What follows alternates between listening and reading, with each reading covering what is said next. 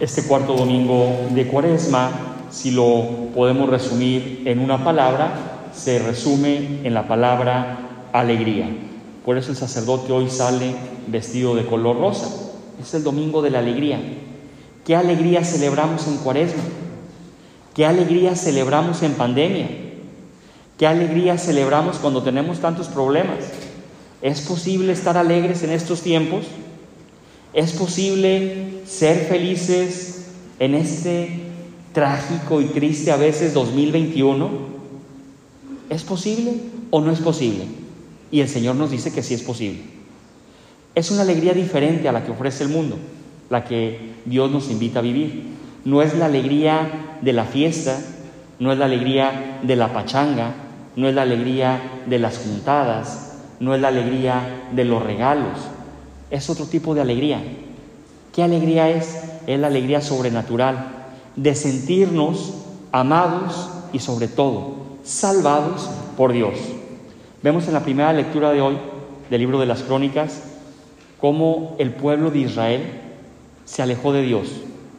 Ese pueblo elegido por Dios con tanto amor para una gran misión, se cansa en el camino de su historia y prefiere caer a manos de los reyes caldeos. Y viene la deportación, donde pasan mucho sufrimiento y mucho dolor. Y sobre todo, el dolor más grande cuando caen en conciencia de lo que hicieron fue el sentirse apartados de los ojos de Yahvé, el sentirse apartados de los beneficios de Dios. Sin embargo, vemos también cómo Dios no es un Dios rencoroso, es un Dios que permite cosas difíciles y complicadas a veces en nuestra vida para que abramos los ojos y aprendamos lecciones. Yo a veces me pregunto, esta pandemia que Dios está permitiendo, no la quiso Él, ni la diseñó tampoco Dios. ¿Qué nos está enseñando? Esta pandemia también hay que leerla en clave espiritual, en clave sobrenatural. ¿Qué nos está enseñando esta pandemia? ¿Realmente me ha llevado a mí a reflexionar en lo importante de mi vida? ¿Realmente esta pandemia te ha llevado a cuestionarte sobre tu salvación eterna? Porque los que estamos aquí haciendo oración, estamos echando ganas en estar cerca de Dios. Pero pensemos en tanta gente que no se acerca a Dios. Pensemos en tanta gente que está lejos de Dios. Pensemos en tanta gente que, como dice Jesús en el Evangelio, no lo digo yo, la causa de su condenación eterna será por no haber creído en Dios. Es fuerte el Evangelio de hoy, pero es un Evangelio también de mucho consuelo para la mayoría de nosotros, porque nosotros sí creemos en Jesús. Y esa es la causa de nuestra salvación. Por eso este domingo es un domingo de la alegría. Vemos cómo Dios se acerca al pueblo. La primera lectura les vuelve a tender la mano por medio de aquel rey persa, por Ciro y comienza el pueblo otra vez un camino de encuentro con Yahvé. San Pablo en la segunda lectura nos dirá que la gracia más enorme que hemos recibido es precisamente esta de la salvación. Y si podemos irnos el día de hoy con una frase en nuestro corazón bien calcada, es la del Salmo. Tu recuerdo, Señor, es mi alegría. Cuando tú te acuerdas de Dios, ¿realmente te pones feliz? Acuérdate de todos los momentos en los que Dios te ha bendecido. Acuérdate de todos los momentos en los que Dios te ha escuchado. Acuérdate en todos los momentos en los que Dios se ha hecho presente en tu vida, sea por una prueba, sea por una bendición. Pero que el recuerdo constante de Dios en nuestra vida sea siempre motivo de alegría y de motivación y de ilusión para ir adelante. porque hay tanta tristeza en el mundo? Porque Dios no está en el corazón de los hombres. ¿Por qué vivimos quejándonos de todo lo que nos pasa, nos sucede y hasta de lo que no comemos nos hace daño? Porque estamos lejos de Dios.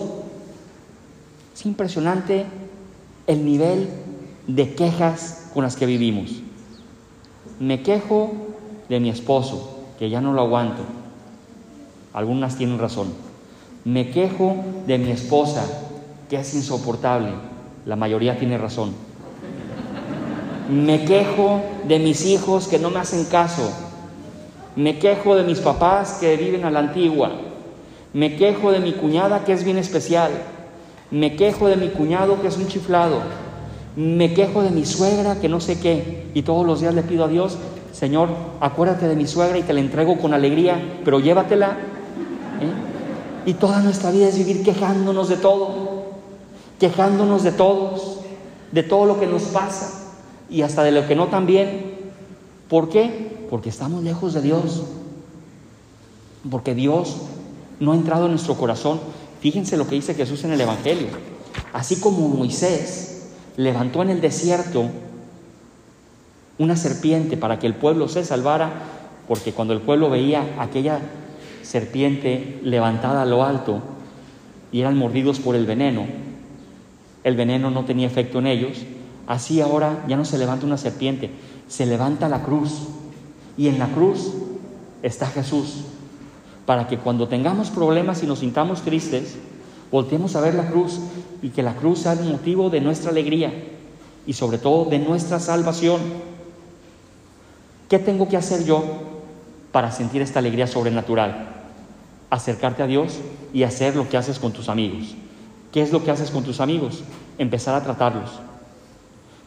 ¿Qué haces con la gente que te quiere? La tienes cerca, la frecuentas, la procuras, intercambias experiencias, intercambias momentos, intercambias situaciones. ¿Quieres sentir a Dios en tu vida? Comienza a tener experiencias de amistad con Él. La vida cristiana no es el saber de memoria la Biblia. La vida cristiana no es saber de memoria el catecismo. La vida cristiana es fruto de una experiencia, de un encuentro transformador con Jesús de Nazaret. La cuaresma nos da esta oportunidad. En la cuaresma caminamos con dos palabras, consolación y desolación. Dios viene a consolar a su pueblo que se siente desolado y abandonado por la vida. Dios viene a encontrarse con su pueblo, a llenarlo de consuelo y de paz.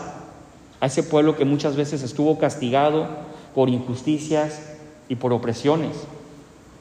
Jesús se encarna y viene a encontrarse con nosotros, que a veces nos sentimos también desolados, para ayudarnos en el camino cotidiano hacia el cielo.